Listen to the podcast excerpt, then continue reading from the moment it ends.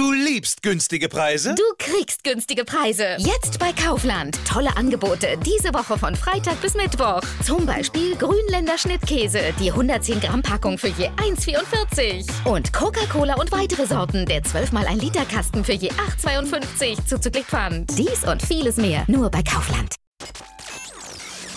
Herr Geisler hat gesagt, unser Oberbürgermeister, das ist nach dem Legalitätsprinzip entschieden worden. Wir haben Regeln, die Corona-Schutzverordnung, wird die eingehalten? Ja, also wird genehmigt.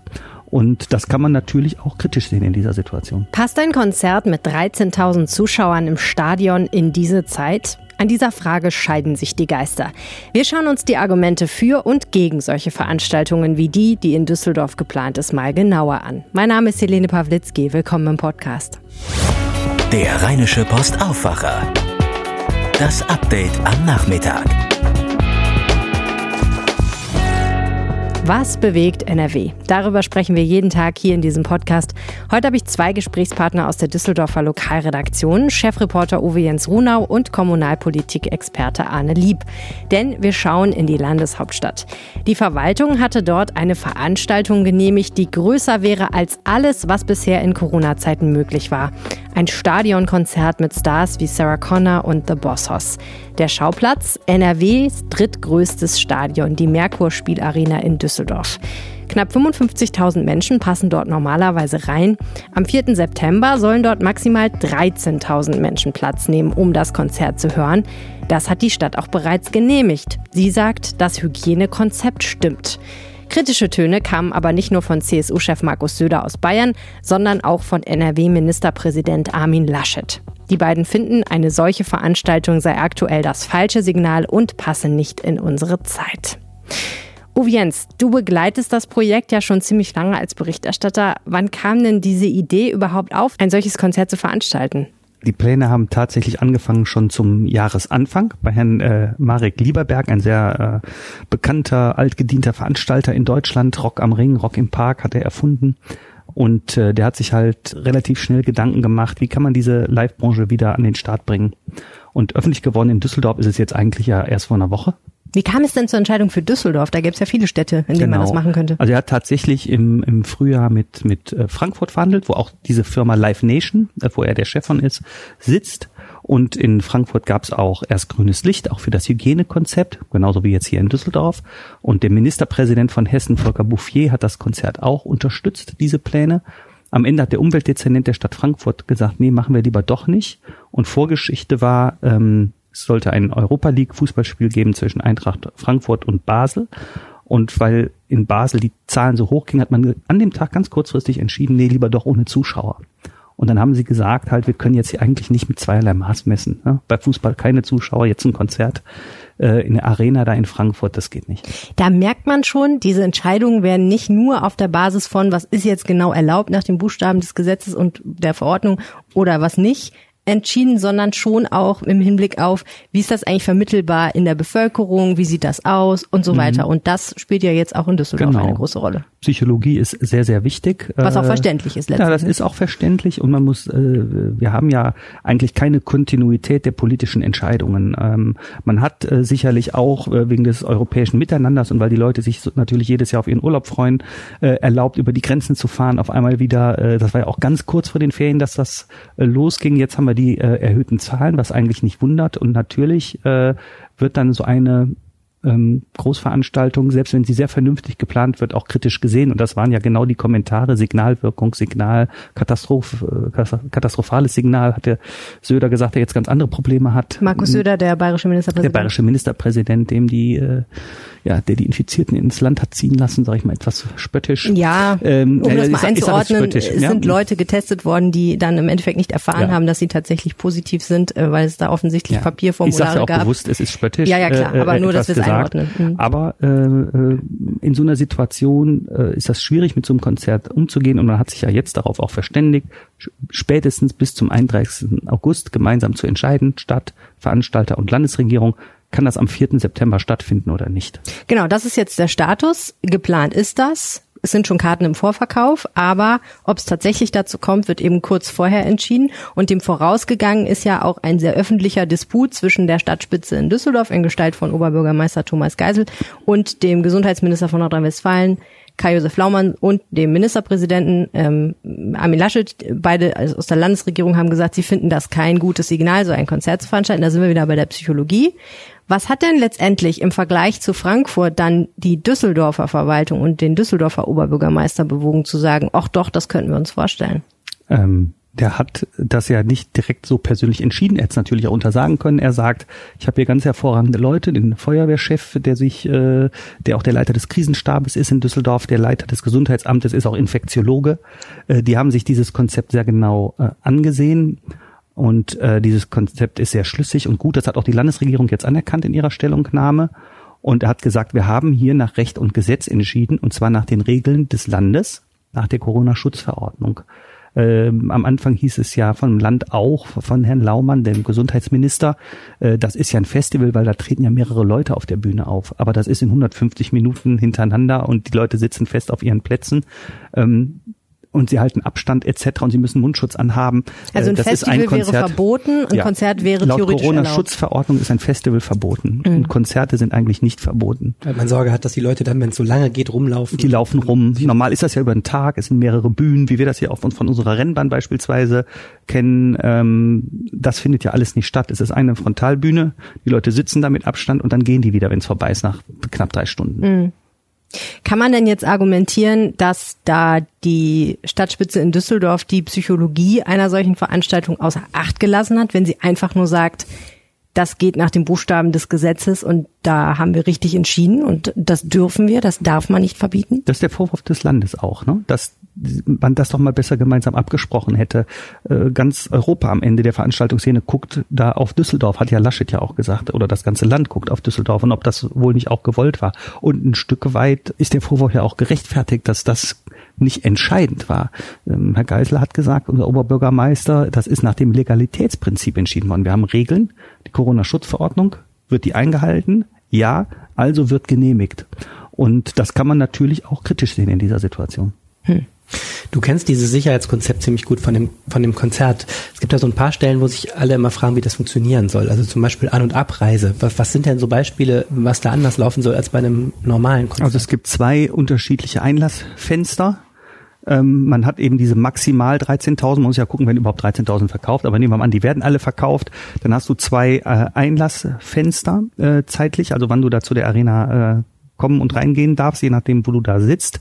Und letztlich in fünf Gruppen wird rausgegangen. In fünf Bereich hat man die Arena unterteilt, dann wird halt aufgerufen, jetzt Bereich A, dann geht das so weiter. Und man muss sehen, nicht alle kommen in Auto und nicht alle kommen mit der Bahn. Und dann sind das so Größenordnungen, wenn du das jetzt aufteilst, 6000 und davon kommen vielleicht 2000 mit dem Auto, also wie viel kommen da jetzt noch dann mit der Bahn so an, dann sind das vermutlich nicht mehr so viele. Also ich war sehr oft bei Fortuna, äh, als die in der dritten Liga gespielt haben, das war in der Arena, da hatten wir oft nur 8 oder 10.000. Das war sehr entspannt, muss man wirklich äh, sagen. Auch da teilt sich das auf zwischen ÖPNV und Autofahrern und das war, also das würde ich persönlich jetzt nicht allzu kritisch ansehen. Man hat ja diese Bilder vor Augen, wenn Fortuna-Spiele zu Ende sind und man, der Arena-Bahnhof ist ja direkt am Stadionausgang, ne, dass da das riesige Dann ist. sich. Sowas muss man ja quasi alles in so einem Konzept dann. Ja, deswegen fünf Auslasszeiten. Die Frage stellt sich natürlich dann auch, wenn man jetzt sagt, okay, Herr Geisel argumentiert mit dem Legalitätsprinzip, wird dann ansonsten auch so in Düsseldorf entschieden? Also wird auch in Düsseldorf ansonsten konsequent gesagt, wir gucken, ob es erlaubt ist nach der Verordnung und wenn nicht, machen wir es nicht.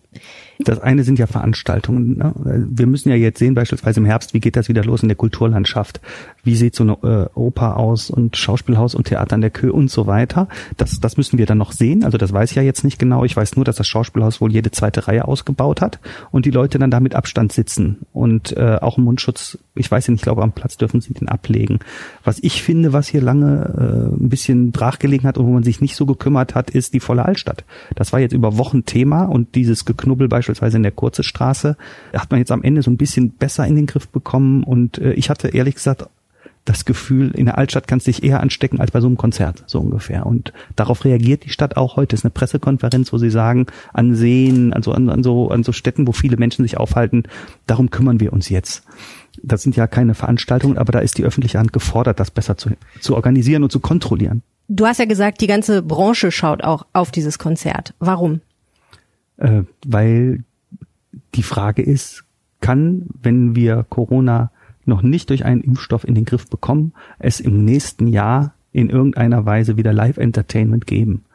Und äh, viele Künstler sagen ja auch, und da ist auch was dran, natürlich, das sind tausende Jobs, ob das äh, Bühnentechniker äh, etc., alle die, die, die, die Leute, die drumherum um so Konzerte arbeiten, die sind jetzt äh, vielleicht noch irgendwie über den Sommer gekommen, aber die sind dann äh, ja mittelfristig äh, Hartz-IV-Fälle, sage ich jetzt mal etwas übertrieben. Wir haben ja alle keine Jobs im Augenblick. Und es ist eine äh, Frage der Größenordnung. Ne? Es geht darum, dass es nicht nur Konzerte vor 100 Leuten sind, sondern halt vor 10.000 ja, oder 13.000. Das ist, und selbst das ist jetzt so, dass dieses Konzert ein Zuschussgeschäft werden dürfte. Ne? Also wir hatten ja diese Band The Boss House äh, gefragt, die dann auch äh, keine Gage jetzt nehmen, weil die sagen, das ganze Geld für die geht für dieses Hygienekonzept drauf. Und Herr Lieberberg hat mir auch gesagt, sowas kannst du nicht dauerhaft machen mit den 13.000. Das Ziel muss sein, wenn es denn klappt und irgendwie organisiert werden kann, da auch wieder mehr Leute hinzubringen.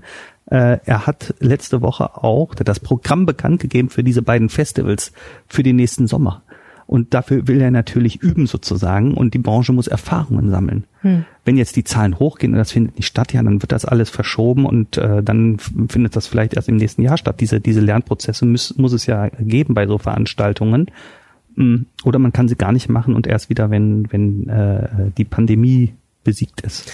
Das finde ich an dem Konzert eben auch ein spannendes Thema. Es zeigt wirklich auch nochmal die, die, das Dilemma, in dem die Politik steckt letzten Endes. Ne? Die Verantwortung einerseits natürlich für die Gesundheit der Menschen, aber auch die Verantwortung dafür, dass ganze Wirtschaftszweige nicht kollabieren dürfen. Ich fand es bemerkenswert, wie lange die Landesregierung ihre Entscheidung ähm, herausgezögert hat. Zuerst hatte ich das Gefühl, in so einem, auch in so einem Wahlkampfeffekt, da ist man erstmal so gegen diese Idee gegangen. Dann glaube ich aber, Armin Laschet will sich auch darstellen als jemand, der vieles ermöglicht in NRW. Ähm, gleichzeitig, ähm, man sieht es ja gerade an Söder und dem Problem mit den Tests in Bayern, gleichzeitig sind die Ministerpräsidenten unheimlich schnell auch dran, wenn irgendwas schief geht und so. Mhm. Ich finde irre, in welchem welchem Dilemma die Politik gerade steckt, wo da der richtige Weg ist und wie man sich selber auch, ähm, was diese Verantwortung angeht, darstellen will in der Öffentlichkeit. Es gab aber noch einen, einen Zusatzpunkt. Es war eine genehmigte Veranstaltung nach Corona-Schutzverordnung des Landes NRW. Und Herr Lieberberg hat auch früh klar gemacht, dass er äh, das nicht kampflos hinnimmt, wenn man ihm das jetzt dann untersagt. Das heißt, die Sache wäre, wäre vor das Verwaltungsgericht gegangen und dann hätte es auch eine Niederlage für die Landesregierung dabei geben können. Was mich zu meiner letzten Frage bringt, für Herrn Lieberberg ist das natürlich jetzt nicht so eine super optimale Situation, dass am 31. August entschieden werden soll, ob am 4. September sein großes Konzert stattfinden kann. Ähm, natürlich kann er dann auch immer noch klagen.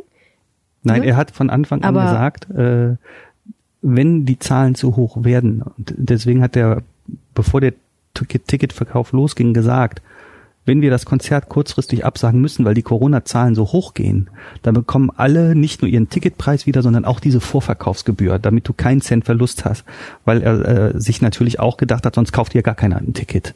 Das heißt, diese Absage, die ist schon von Anfang an auch irgendwo mit eingepreist, dass man weiß, wir haben nicht die Sicherheit in dieser Zeit. Das weiß der auch. Ja. Herzlichen Dank, Uwe Sehr gerne. Das Gespräch haben wir übrigens für unseren Düsseldorf-Podcast Rheinpegel aufgezeichnet. Die neue Folge erscheint heute. Darin geht es unter anderem um ein neues Skandälchen bei der Rheinbahn. Die neuen Straßenbahnen, die endlich die lang ersehnte Taktverdichtung möglich machen sollten, die sind leider so schlecht konstruiert, dass sie nicht auf die Schiene dürfen. Wie es dazu kommen konnte und was das bedeutet, das hört ihr im Rheinpegel in eurer Podcast-App, bei Spotify und bei rponline.de slash reinpegel. Hört doch mal rein, ich würde mich wahnsinnig freuen. Schauen wir jetzt auf das, was sonst noch gerade wichtig ist. Acht Monate nach dem tödlichen Messerangriff auf einen Mitarbeiter der Stadt Köln ist der Täter wegen Mordes verurteilt worden. Der 60-Jährige wird dauerhaft in die Psychiatrie eingewiesen, wie das Kölner Landgericht am Freitag entschied. Nach Überzeugung von Staatsanwaltschaft und Gericht leidet der Mann an einer paranoiden Schizophrenie und ist nicht schuldfähig. Er hatte im Dezember mit einem Küchenmesser auf den Vollstreckungsbeamten der Kämmerei eingestochen, nachdem dieser an seiner Haustür geklingelt hatte. Das 47 Jahre alte Opfer und seine Kollegin wollten ausstehende Geldforderungen eintreiben. In der Gemeinde Rommerskirchen im Rheinkreis Neuss gibt es Streit um zwei AfD-Ratskandidaten für die anstehende Kommunalwahl am 13. September. Das junge Paar hatte sich bei der Stadt gemeldet, nachdem die AfD-Kandidaten in der Zeitung veröffentlicht worden waren. Sie bestritten, für die AfD kandidieren zu wollen und gaben an, sie hätten die notwendige Einverständniserklärung nicht unterschrieben. Beide stellten Anzeige wegen Urkundenfälschung. Der Staatsschutz ermittelt. Der Kreisverband der AfD wies den Vorwurf zurück und bezeichnete ihn als unglaublich. Man sei im Besitz der unterschriebenen Dokumente und könne eidesstaatlich bezeugen, dass beide unterschrieben hätten, so ein Sprecher.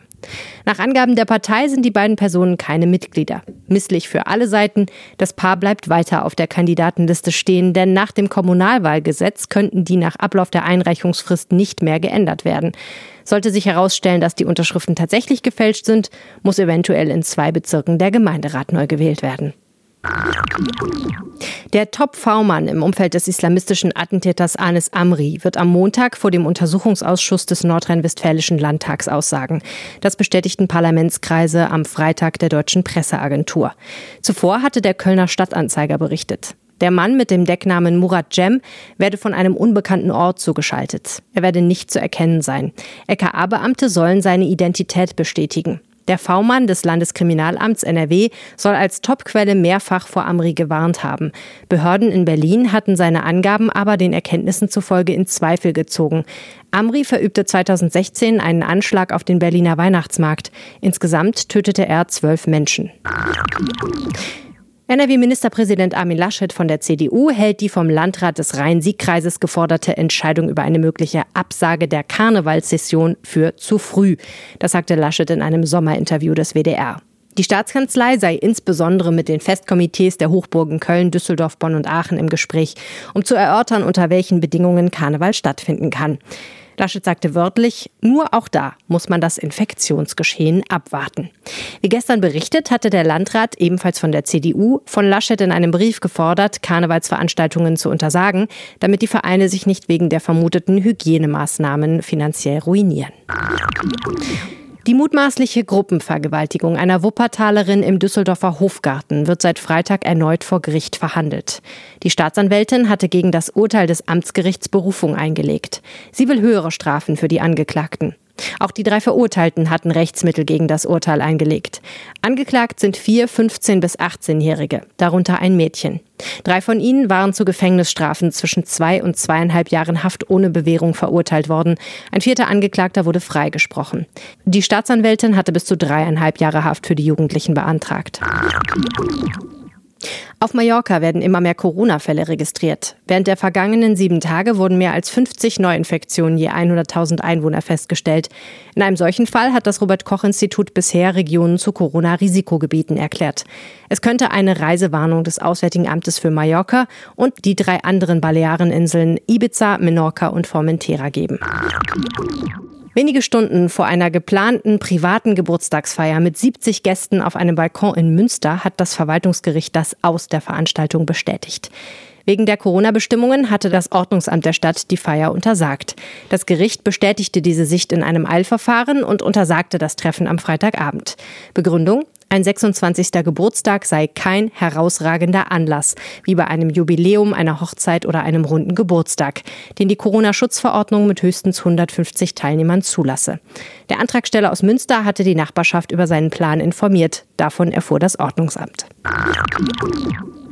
Nach einer Protestaktion von Klima- und Tierschützern am Tönnies Schlachtbetrieb in Kellinghusen in Schleswig-Holstein fordert das Unternehmen 40.000 Euro Schadenersatz von der Gruppe. Etwa 30 Aktivisten hatten im Oktober rund elf Stunden lang mit einer Blockade den Schlachtbetrieb verhindert. Deutschlands größter Schlachtkonzern war zuletzt in die Schlagzeilen geraten, weil es am Stammsitz in Reda Wiedenbrück einen großen Corona-Ausbruch gegeben hatte. Zwei Bundeswehrangehörige sollen in Nordrhein-Westfalen einen Blumengruß für eine Frau im Sauerland aus einem Hubschrauber abgeworfen haben. Jetzt ermittelt die Polizei wegen möglicher Verstöße gegen das Luftverkehrsgesetz.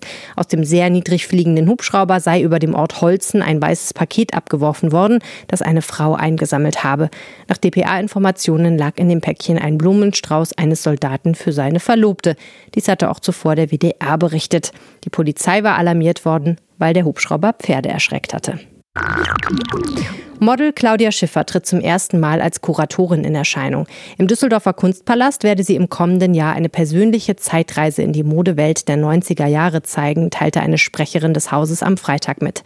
Die Ausstellung mit 120 Objekten soll ab 4. März 2021 gezeigt werden.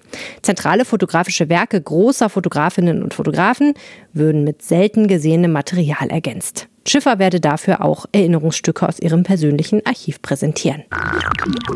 Schwüle und Unwettergefahr bestimmen nach Vorhersage des deutschen Wetterdienstes das Wochenende in großen Teilen Deutschlands. Am Samstag besteht demnach in einem breiten Streifen von Niedersachsen und Nordrhein-Westfalen bis nach Thüringen und Sachsen Unwettergefahr durch kräftige Gewitter.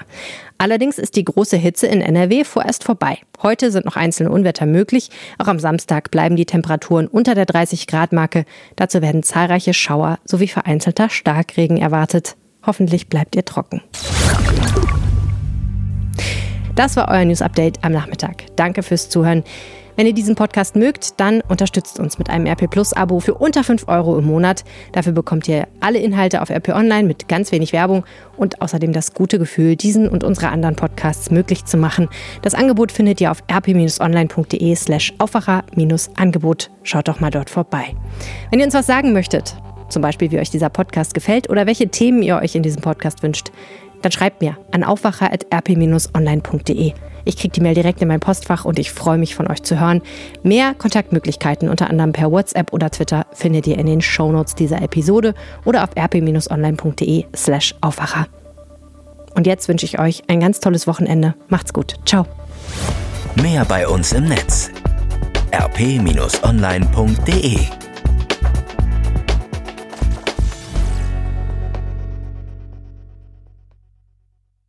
Du liebst günstige Preise? Du kriegst günstige Preise. Jetzt bei Kaufland. Tolle Angebote. Diese Woche von Freitag bis Mittwoch. Zum Beispiel Grünländer Schnittkäse. Die 110 Gramm Packung für je 1,44. Und Coca-Cola und weitere Sorten. Der 12 mal 1 Liter Kasten für je 8,52 zuzüglich Pfand. Dies und vieles mehr. Nur bei Kaufland.